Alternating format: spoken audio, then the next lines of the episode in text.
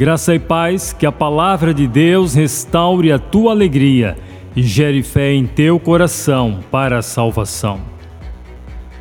Salmo 121 Olho para os montes e pergunto: De onde me virá o socorro?